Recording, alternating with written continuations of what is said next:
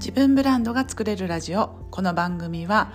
ソーシャルメディア上で埋もれないあなたらしさが輝く自分ブランドの作り方の Tips やアイデアをお送りしている番組です。こんにちはブランドプロデューサーの高取ゆり子です。今日はね朝ごはんを食べてこの朝9時に、えー、この音声を収録しています。今日のテーマはですね海外フリーランスということで、えー、お届けしたいと思います。これを聞いてくださってる方の中にはもしかしたらあの海外で活躍されている方もいらっしゃるかもしれません。もしよかったらですね公式 LINE からあの海外に住んでるよっていう方がいらっしゃればあのその旨メッセージくださると海外同士でつながれるのですごく嬉しく思います。そうフリーランスで生きていくっていうのはあの日本の中でもたくさんいると思うんですけれども今ねあの海外に住んでえー、活躍されている日本人の方々もだいぶ増えてきましたよね。でそうですね昔だと海外に出てしまうとなんか日本食レストランで働くとかワーホリで、えー、日本関係のお店で働くとかその働くスタイルがすごく限られていたのに対して今これだけねオンラインが進むとあのブロガーで場所を選ばずに、えー、仕事ができるとかオンラインでねもう今コンサルとかできるようになったのであのどこでも場所を問わずにコンサルの業務ができるっていう方あとコーチングもそうですし自分のスキルをどこにいても活かせる環境がオンラインによって整ったので本当に海外で活躍される方々が増えましたよね。それはね本当にオンライン様々だしまあそのコロナが始まる前からオンラインを活用する率は我々海外フリーランスにとっては多かったんですけれどもより受け手側で、まあね、日本語で、えー、お仕事すると日本人を相手にお仕事することも多いので結局日本に住んでる方が対象になるんですがコロナの逆におかげでオンラインをすんなりを受け入れてくれる方が増えたっていうのは我々にとっては追い風ですよね。うん、で海外フリーランスで、うん、困るところっていうのは、うん、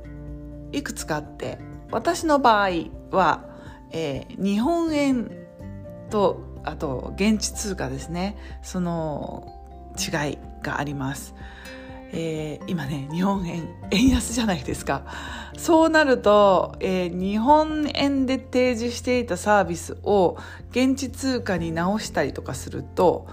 結構目減りしちゃうんですよね。まあ、そういうレートの影響があったりするのでそこは、うん、価格の是正や見直しなど必要になるかなと思うんですけどそれって私側の都合であって払うお客様はね日本人で日本に住んでいる方だとあの同じ1万円は1万円でしかないのでそれって難しいですよねっていうところが問題の1つ目。そして2つ目に特にあのヨーロッパ圏なんですけど EU 規制でいろいろなねデータが使えなくなってきているっていうのがあります。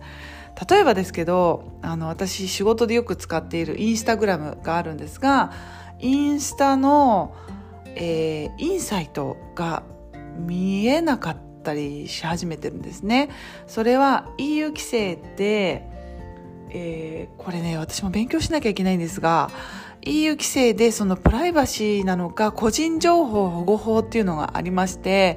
まあそういう個人情報を保護すると開示できないデータが出てくると。そうするとインサイトであの女性なのか男性なのか誰が見てくれてるのか年代別の何なのかっていうね分析が見れるインサイトっていうページがあるんですけれどもそこが見れなくなったりします。それはねあの日頃あのどういう人たちが見てくださって見せて見てくださってる方に対して刺さってない情報を改善したり私たちはできるのでインサイトって非常に大事なんですけれどもそれがうまくできなくなってきてしまったり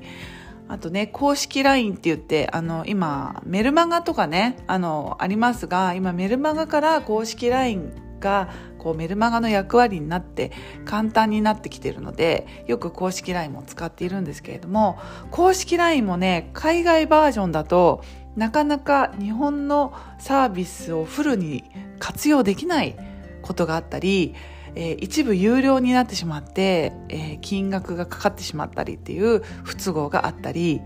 日本のサービスがあるのにもかかわらず海外在住だからといって受けられないサービスが結構あったりします。それはね結構不便ですね。最近あとヤフーニュースが見れなくなったりしているので前はねよくあの市川海老蔵のなんかネタだったりとかねそういう芸能人のゴシップ系のニュースも普通に見れていたものが徐々にあの見れなくなってきています。そういうデメリットはあります、うん、ただまあデメリットだけではなく、えーまあ、ポジティブに考えられることとしてはやっぱりスイス在住っていうだけで、まあ覚えられやすいっていうのはありますよね。一度聞いただけで、なんかすごい僻地に住んでいれば住んでいるほど、インパクトがありますよね。例えば、あの、サウジアラビアに住んでますとかって言うと、おおって思うじゃないですか。なんか中東って全く想像できないあの異国の国に住んでいるとそれだけでインパクトがあったりしますのであの人に対して覚えてもらいやすいというメリットはあるかと思います。そう。あとそうですね。あのこの間一時帰国で帰った時もあのリアルで会った時にめちゃくちゃありたあありがたがられるっていうのはあるかと思います。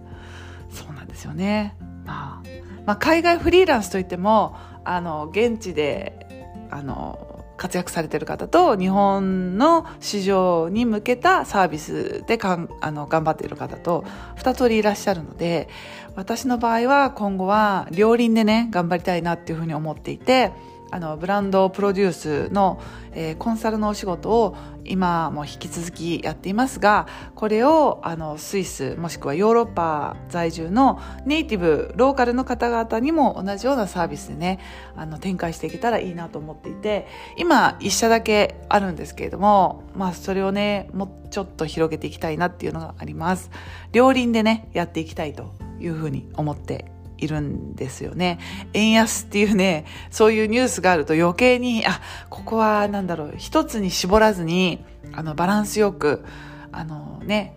一つのカゴに全部の卵を入れるなってよく株の話で出てくる通り、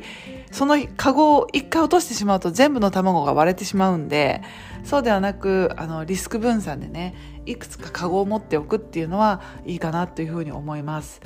まあそういう意味では日本に住んでる方々であの副業やフリーランスをやられてる方っていうのはやっぱりあのアドバンテージがあると思いますし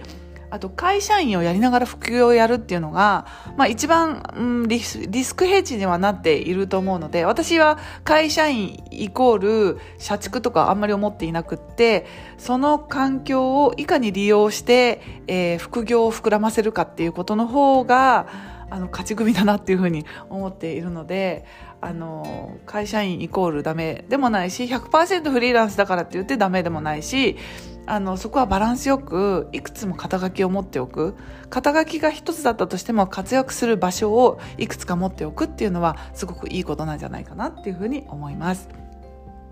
はい今日はね、海外フリーランスとしてのメリット、デメリットっていうのをお話ししたんですけれども、なんか海外フリーランスを目指す上で、なんかこんなこと知りたいよっていうことがあったら、ぜひ、あの、公式 LINE から、あの、コメントをください。はい。ということで、今日は海外フリーランスについてお話しいたしました。また次の音声でお会いしましょう。またね。チュース